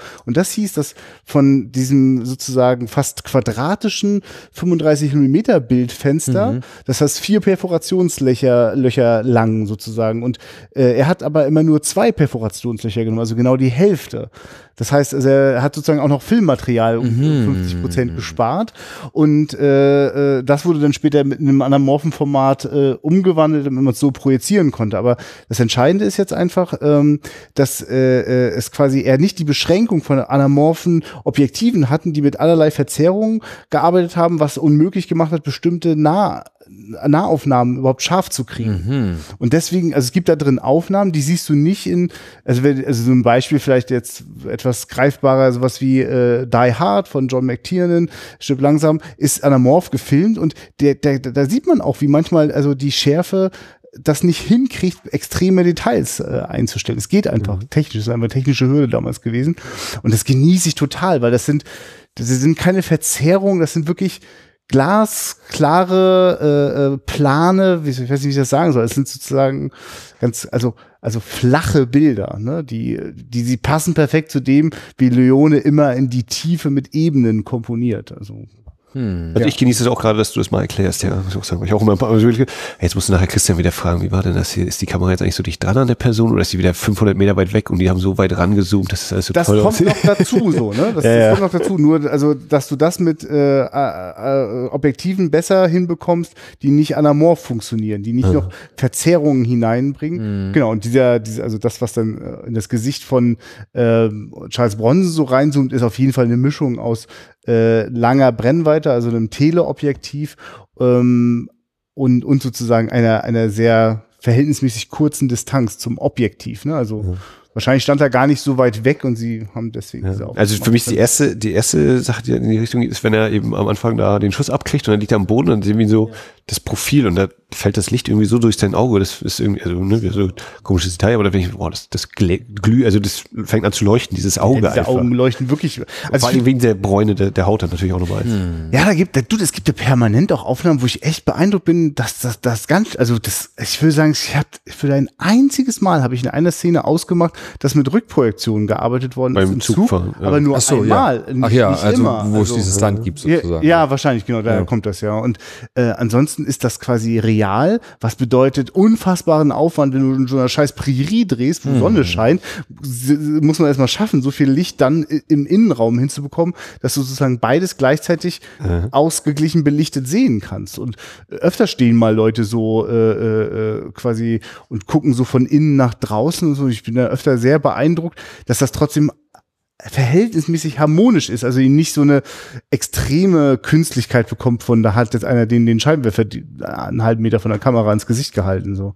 Das, äh, also, es macht wirklich für mich nochmal viel aus. Es hat einen Moment gedauert, bis ich schnalle, nee, nee, das ist jetzt nicht der Sergio Leone Western oder, oder das ist nicht so ein Italo-Western, der in Spanien sich das irgendwie zurechtgetrickst hat, so, ne? Die waren in Amerika. Aber die waren auch in Spanien, so ist nicht. ja, Trotzdem. auch, ja? Ja, ja, Spanien, in Rom und dann eben Arizona und Utah, also das Ah, Monument ja, Valley okay, einmal die, die, die Money Shots im Monument Valley, dann, okay. Also man sieht ja auch manchmal so, plötzlich ist der Sand sehr rot und dann ist er wieder so Ja. hell und äh, Ah ja, okay, dann wird doch, also, aber also ich finde ja wirklich phänomenal, diese Aufnahme, also die, die das, das, das Schlüsselbild des, der, der, der, des, des Traumas von Charles Bronson äh, von der Harmonika ist ja wirklich, äh, also da, da regnet es da in der Entfernung vom Monument Valley und davor, es ist ja wirklich wie so ein, also es ist ja auch, finde ich, finde ich fast sowas wie auch so eine, mh, wirklich eine Entmystifizierung von, es ist ja, also das ist das typische John Ford-Bild vom Western, ne? dieses Monument Valley mit diesen äh, typischen Felsformationen und diesem Wechsel zwischen grünen Rasen und, und, und roten Sandboden. Und dann setzt er davor diesen sadistischen Höhepunkt, ja. Also, Es ist so ein völliger Nichtort, ne? weil Henry Fonda kommt irgendwie von Ja, der Klippe. den gibt's Ja, ja. auch gar der, nicht. Der, Das kann ja, der ist- ne, Ja. vom. Himmel gestiegen und Ja, ja. geht da jetzt lang Ja. und dann Ja, das ist eine Höllenfahrt. welcher Ja, ja. Vollidiot baut so einen komischen Stein Ja. hin, Das irgendwo und nirgendwo. Also, Das, das ist so überhöht, das, das ist auch das, was aus der, was übrig geblieben ist in der Erinnerung so. Aber ich finde halt schön, also das, das Reizvolle daran, äh, äh, das sozusagen so einem Klischeebild des Westerns anzutun. Ne? Das ist, weil so, so eine Szene gibt's nicht in, in John Wayne Western von John Ford. So. Also da bleiben die meisten Dinge dann doch ein bisschen sauberer. ach Mensch, 50 Jahre später. Ja.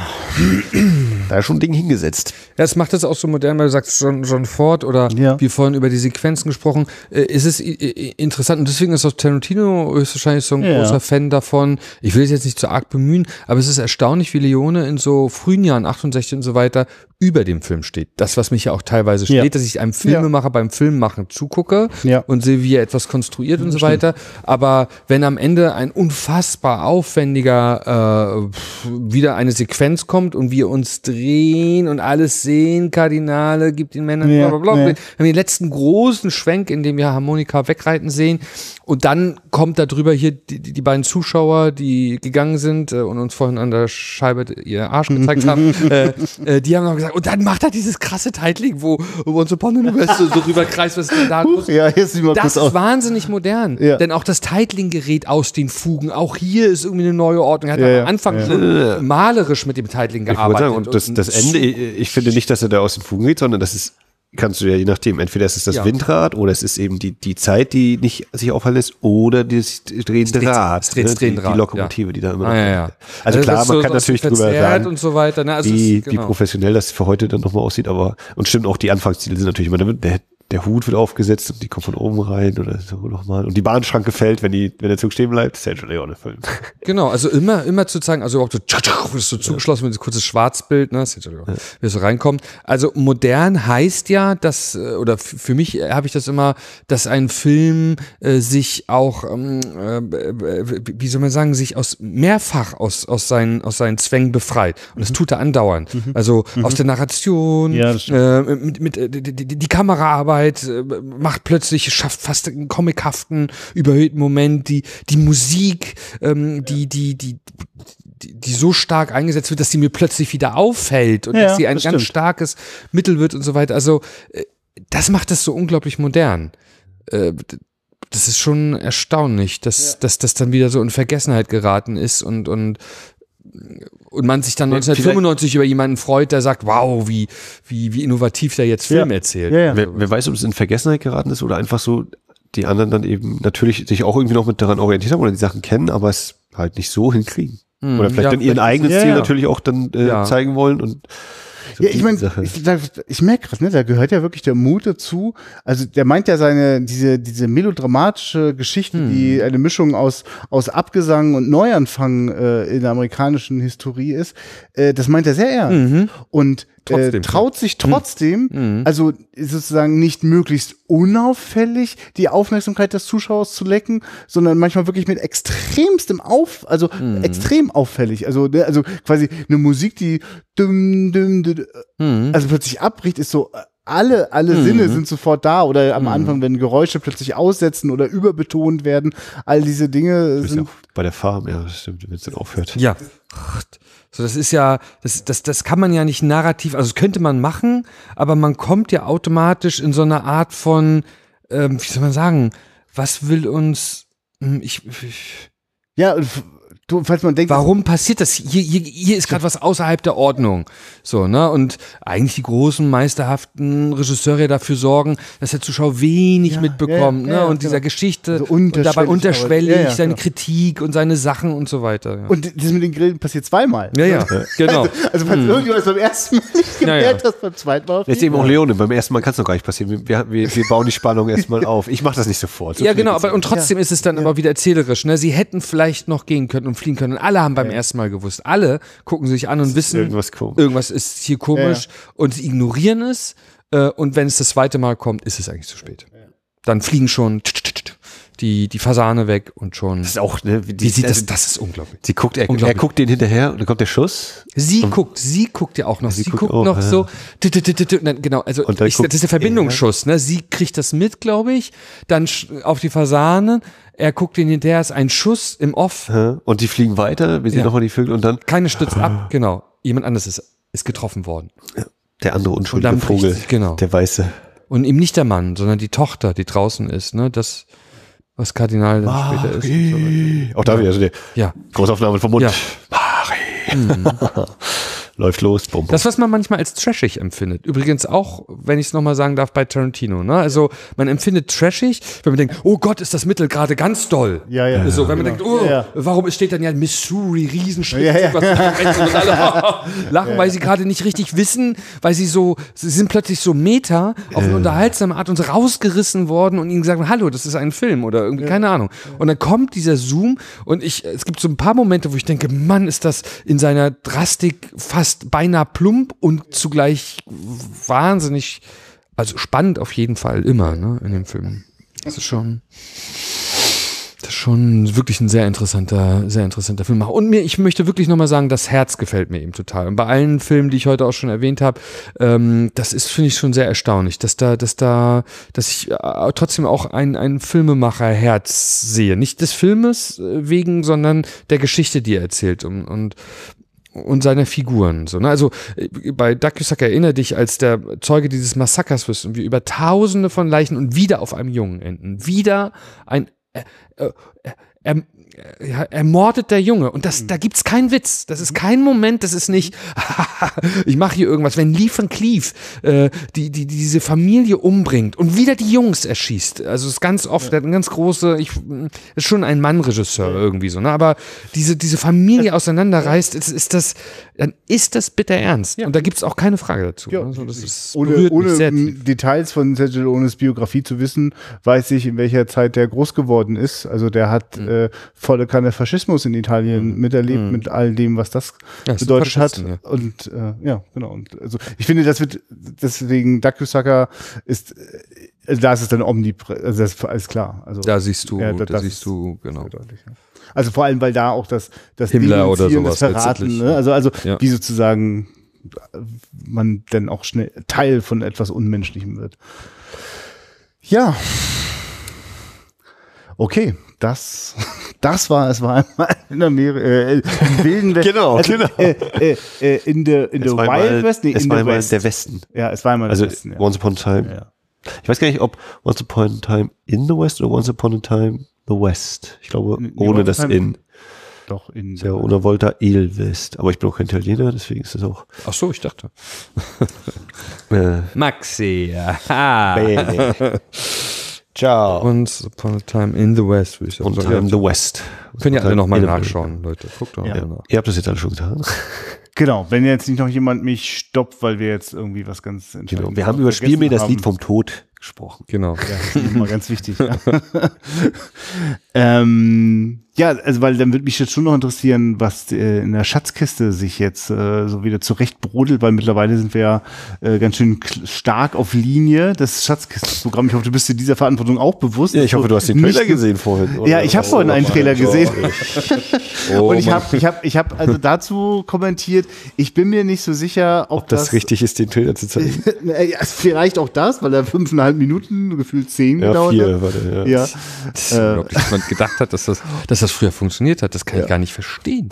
Und weil ich glaube ich noch äh, mir, ich bin mir wirklich nicht sicher, es ist ja wohl noch nicht der DV-Western, den wir geguckt haben. Nee, nee, ne? wir hatten äh, die Söhne der großen Bären, glaube ich. Oder Chingachgook, die große Schlange einfach mal. Ja. Und äh, genau, ich ziehe dich jetzt wieder zurück, du hast keine Wahl. Und, äh, Ja, also äh, es ist, also ich, ich merke, also, ich, ich sehe das, ne, und denke, ich habe noch keine Idee dazu, wie das irgendwie interessant sein äh, soll, Aha. weil es sozusagen, es scheint, es scheint nicht das Genre zu sein, in dem die spannenden Dinge geschmuggelt worden sind in der DEFA, denn diese Filme gibt's ja. ja. Also ich, ich behaupte, einerseits, also was für mich eben interessant ist, ist eben dass dieser zeitliche äh, Vergleich, ne? das ist eben auch 68, 69 kam der Film raus, äh, Ja. Wei- Weiße Wölfe. Ja. DV-Film Konrad Petzold mit natürlich Golko Mitic, mit vor allem äh, Rolf Hoppe und dann noch ein paar andere sehr bekannte Gesichter. Und ich glaube, letztlich sind da auch durchaus Parallelen. Wir haben den Typen, der Rache sucht. Wir haben den eiskalten Geschäftsmann. Oh, da finden sich so manche Sachen wieder. Ich überlege, wie das gerade mit der Frau ist. Ich glaube, die heiraten auch. Hm. Naja, auf jeden Die Fall. kommt mit einem so- Zug und möchte auf jeden Fall. äh, und der hat. Er ist ein toller Film, der sich im Kino angucken sollte, auf jeden Fall. Ich glaube, das Und ich, ich freue mich auf die Menschen, ja, ich die bin da auch, auf die ja, Idee kommen, zu wer hier alles kommt. Ja, ja. Also Ich, die- ich bin die der, der festen Überzeugung, dass der, oder dann auch im Gespräch bin ich ja sehr gespannt, der hat ein paar sehr interessante Kniffe aus meiner Sicht. Deswegen ist mir der von den fünf, sechs Indianerfilmen, die ich gesehen habe, bisher auch ein bisschen stärker in Erinnerung geblieben als manch anderer. Äh, und ich finde ihn auch nicht perfekt, brauchen wir gar nicht drüber reden, aber der hat was und da möchte ich gerne auch mit dir dann vielleicht bei der nächsten Schatzkiste dann, wenn wir es schaffen, drüber reden. So, dass wir da Tja, Christian, da hast du keine andere Wahl. Alternativ kann ich dir natürlich auf, auch die. Blu-ray geben und dann machen wir das ein andermal. Aber, Genau. äh, das, da, also darf man sich auch nicht vorher. Das gibt's auf Blu-ray mittlerweile? ja, Was ist Ice Storm immer noch das, oder was? ja, das ist leider noch aus der Phase der nicht so tollen Blu-rays, Mhm. noch mit nur interlaced. Ähm, Mhm. Mhm. Aber diese Phase ist ja mittlerweile zum Glück bei äh, denen vorbei. Die machen mittlerweile auch Mhm. Mhm. ordentliche Blu-rays. War ich ja selbst damals überrascht. Ähm, aber nichtsdestotrotz, also das ist einer, von dem bin ich überzeugt, der, der hat was. Auch wenn der manches vielleicht nicht hat. Und manchmal man vielleicht auch lacht, weil man es nicht so toll findet oder so. Aber äh, Und du, wir laden den Rolf Hopper auch ein, oder? Ich meine, der lebt immer noch, oder? ja, Anne meinte kurz zu mir so, ja, du kannst du bei Golko Mitic anfragen. Aber erst nach dem Preis fragen. Und ich so, ah, pff. also ich, ich hätte keine großartige Idee dazu. Also jetzt sagen, so, und hier ist Golko Mitic. Hallo Golko, wie war es denn damals? Wüsste ich jetzt nicht, was ich da noch, also, Ja, den ich Könnte man wahrscheinlich den bräuchte aber- man so, so oder äh, so, ne? Aber und wenn, wenn man ihn hätte, wäre es wahrscheinlich auch zu voll dann wieder, glaube ich. Ne? Weil dann, weißt du, die, 100, dich hier nicht um Kopf und Kragen, Max. die 120 Plätze. Wäre schrecklich, wenn das immer voll wäre hier. Die 120 Plätze. äh, nee, aber also das, das wäre, glaube ich, Ja. was, wo man wirklich so sagen muss, okay, wir fangen 16 Uhr an mit dem Film und dann machen wir noch zwei, drei Stunden Gespräch oder dann hätte ich auf jeden Fall das Interesse. Ja, vermutlich da müsste Golkovic auch heute noch eine Menge Autogramme geben, da bin ich mir auch ziemlich sicher. Richtig. Und äh, jetzt nur sozusagen ihn zu holen, um damit zu sagen, hey, wir zeigen einen Film von ihm und du darfst mal kurz die Kamera lichten. so. Also da, da fehlt mir noch der, der Kniff, wie ich das. Ja, äh, also wenn du, wenn du das jetzt will, so, möchte- wenn du das hier schon so anbringst, dann sage ich dir, check mal, was es da so an Dokus und Interviews mit dem gibt. Ja. Ist ein ganz schön schlauer, reflektierter Mann so, der eine spannende Lebensgeschichte hat. Vielleicht fällt dir da noch was ein. Unabhängig davon gibt es noch was anderes. weißt was, du das denn? Weil ich kam jetzt an Golko Mitic auch nicht Großer vorbei. Fan? Nein, Nee, überhaupt wir hatten gar das nicht. auch mal die eine Folge und hast du auch gesagt, hier, das, dieses Interview. Ja, ich- ich hab das einfach-. Also, Mhm. was man manchmal ja so denkt oder so, Mhm. dann ist das natürlich jetzt nicht ein Vollpfosten, sondern ein Mensch, der, also, der aus interessanten Gründen überhaupt in dieses Filmgeschäft ist. Pierre und Brice auch. der auch eine Pierre interessante. Gott hab Vermutlich ihn auch selig. das. Ja, okay, okay, gut. Hm? ähm, ja, nur zum Thema, was macht man denn, wenn der jetzt hier ist?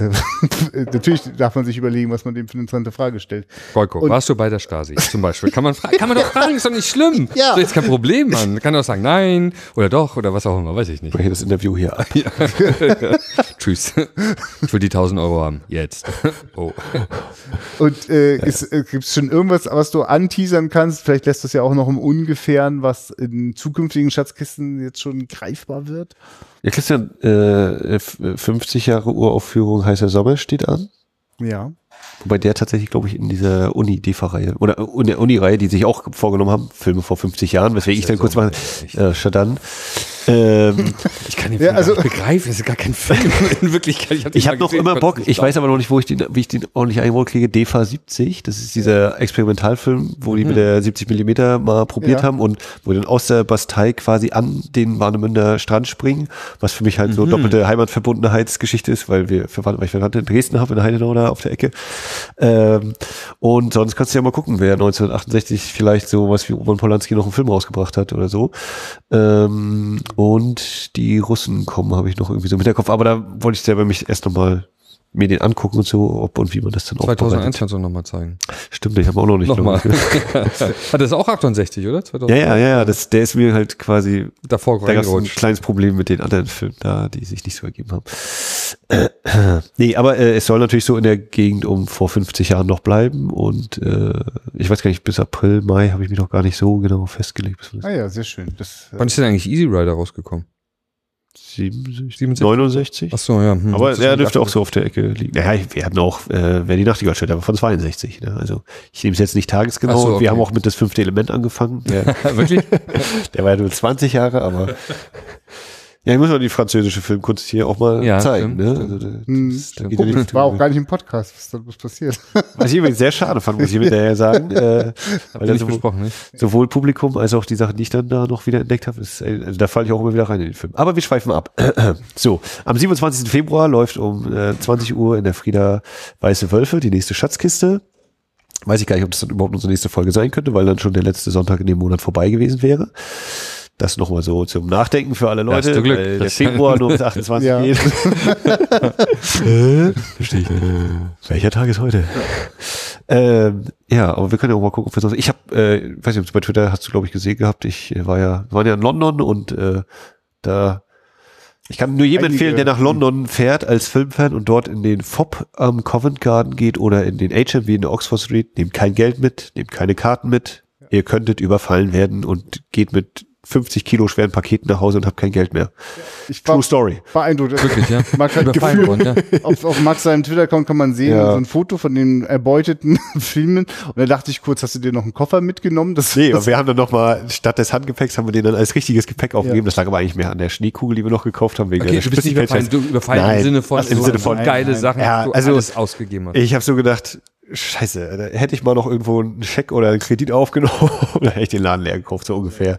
Äh, und so habe ich mich dann irgendwie versucht zu beschränken. Also, Max- quasi voll gemacht. und- Nee, das lassen wir doch noch hier. Ich kann dir ja mal sagen, so, also nicht, dass ich das jetzt schon darauf anlege, an den weißen Wölfen vorbeizukommen, aber es gibt einen Film, äh, den du dir da gekauft hast, weil die Criterion ja neuerdings auch in Großbritannien ihre Filme rausbringt und äh, den ich auch bei mir äh, rumliegen habe. Ähm, ja, Marc, ist jetzt gerade wichtig, da so ein Haar von meinem Mikrofon runterzuziehen. Das ist zwanghaft, ich kann nicht anders. ja, das sind immer noch die Katzenhaare von Max drei Katzen.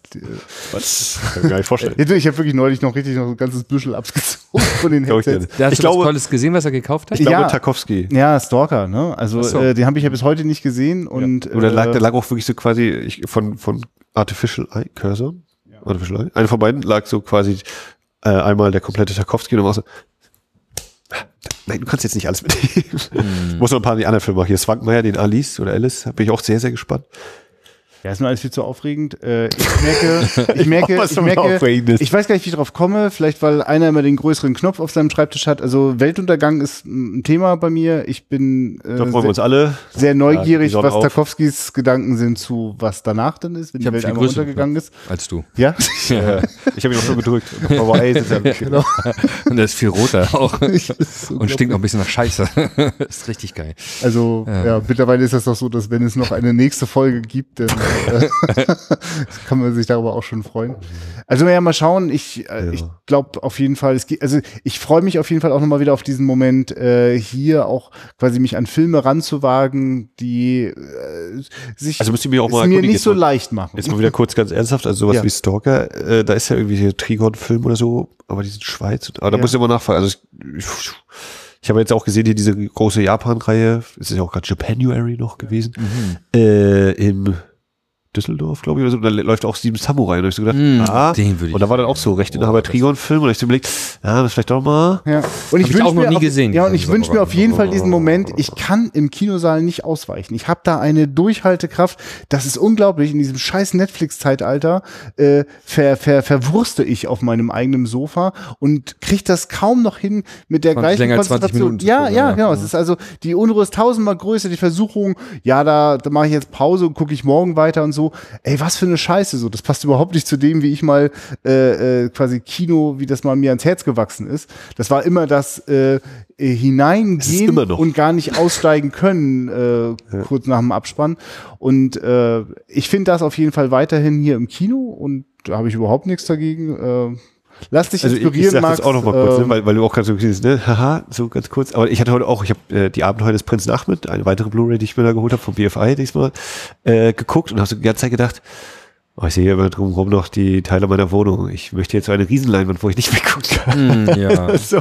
Ganze Zeit, also das, so sind die Dinge produziert worden, also für diese Leinwand. also andersrum, was ich vor allem auch denke, äh, wenn ich eben sowas wie Spiel des Tod bei Kabel 1 entdeckt habe, habe ich auch nie dran gedacht, ja, das läuft dann vielleicht nochmal im Kino oder hat man mal die Chance. Nee, da habe ich gedacht, okay, so habe ich überhaupt die Chance, das mal zu sehen. Und jetzt habe ich halt die Gedanken, kriege ich den irgendwo unter? Sind die Rechte noch verfügbar? Ah, das müsste man auch wieder groß machen. so, so denke ich mittlerweile wieder. Weißt du, das ist ja, das muss noch, also natürlich einmal, weil ich das sehen will, aber natürlich, weil ich glaube, die haben was, das auch die anderen dann vielleicht interessiert oder so. Und ich mache mir jetzt auch nichts vor. Ich glaube nicht, dass heute die Leute gekommen sind, weil, ach, heute ist wieder Schatzkiste, sondern es ist Spiel, das vom Tod, was heute läuft. Ich finde das auch, ist ja dass auch der, diese ja, Mischung. total. Äh, da auch mit reinhauen. Ja, aber interessanterweise, genau, also gefragt hast, waren das jetzt also deutlich weniger als die Hälfte, die noch nicht gesehen haben. Ich habe schon in Schatzkiste-Vorstellungen mit dir gesessen, da haben deutlich mehr als die Hälfte die Hand gehoben, dass sie Ja. die noch nicht kannten. Also Ja. auch das geht. Also ich finde den, ich finde die Mischung äh, ist da ja, ist, ist da ja schon längst da. Also also dass, dass die Leute in das gehen, was sie schon kennen oder von dem sie eine Idee haben. wo sie was- mitgeschleppt werden. ja. Und dann, okay, das ist der nächste, der in der Schatzkiste ist. Mal schauen. So. Und vielleicht gehört aber ja fast immer von allem irgendwie was. Okay, Leute, dann. War die letzte Note auf der Harmonika.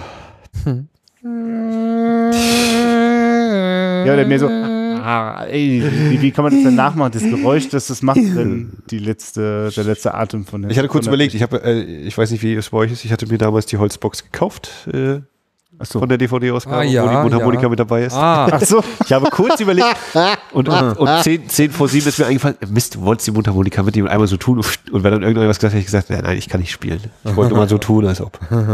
Ja, Charles Bronson Ja, ja, den ersten offensichtlich auch nicht. Ne? Ich halte es einfach so. Es gibt immer eine Einstellung, wo er so besonders gefühlvoll das an Ja, seinen ja. Lippen vorbeizieht. Das ist ein bisschen lustig. ja, ja. Okay. In diesem Das- Sinne, nicht. Das war Wiederaufführung für heute. Schalten Sie auch nächstes Mal wieder ein, wenn es heißt, äh, vielen Dank für die vielen Kommentare. Ich habe heute, wollte ich nochmal so machen, ah, müssen wir hier noch was erwähnen, so seit der letzten Folge? Und da ist so, oh Gott, unser Kommentarspalter hat sich gefühlt mehr als äh, x Kommentare. Leute, die die Folgen nochmal gehört haben. Und, ja, komm, äh, danke auch an den Spätfilm, der die Folge zu Hitlers Hollywood als die beste Podcast-Folge zum Thema Film im Jahr 2017 gekürt hat. Und er muss es wissen, er hat 133 Podcasts im Abo. ja. wer uns zuhört und denkt, wie haben die beiden es hinbekommen, das lag daran, dass die meiste Zeit Rüdiger Sussland spricht. und Der Ja. Wir haben die guten Fragen gestellt, zu denen er so viel sagen Natürlich, konnte. natürlich. Irgendwo dazwischen liegt. ja, toll, aber prima. Ähm, also schaltet auch beim nächsten Mal wieder ein, wenn es heißt, der beste Podcast aller Zeiten. Kann man jetzt sagen, wie lange dürft ihr es? Ein Jahr lang dürft ihr das jetzt erstmal benutzen, oder? das Zertifikat. Träger des Pod, beste Podcast, das können wir ewig tragen. Beste Ja. Podcast-Folge 2017. Ja. Äh, ja. Okay, nee, äh, vielen Dank für die Kommentare auf jeden Fall. Dennis Nice war da vorhin wieder mit dabei und dann war auch nochmal zu Charlie Varick gab es noch einen Kommentar. Maria ist hinterher wieder eingefallen, wie der Computer in Wargames hieß. Das habe ich jetzt auch schon wieder vergessen, wie der Name war. Ich glaube, ich meine Johannes, aber es klingt irgendwie so völlig abwegig, wenn ich jetzt Johannes muss man die sage. Kommentarspalte nachlesen. Auf wiederführung.de, ihr kennt das Internet, äh, wisst, wo man Er hieß wie sein Sohn. Hm, hab ich vergessen. Ja, okay. äh, weil du jetzt so viel Danke sagst, es hat uns übrigens auch wirklich jemand, dessen Namen ich jetzt nicht sofort rekapitulieren kann, 15 Euro über PayPal überwiesen. Hab Achso, ich gern gemacht. ja, jedenfalls, dem, da möchte ich gerne zu sagen, immer wenn so das neue Jahr anbricht, äh, muss ich spätestens auch mal wieder äh, die Gebühren an den Webhoster bezahlen oder an den Dienst auf Phonic, der uns die Audiodateien immer noch schön rechnet. Ähm, also vielen Dank auch für so kleine Gesten. Das ist auch so selten, wie wir das äh, hier im Podcast erwähnen. Also das kann von mir auch noch öfter als einmal im Jahr passieren. Äh, vielen Dank dafür. Äh, auch an die Mail aus, können wir das sagen, aus Bielefeld? Ja, Jetzt habe ich es gesagt, jetzt ja. auch egal. Äh, der gleiche Mensch hat uns übrigens diese 15 Euro überwiesen. Und der Computer heißt, glaube ich, Joshua. Kann das Joshua, sein? das klingt wie Johannes, Johannes, deswegen, Ja, äh, Joshua. Genau.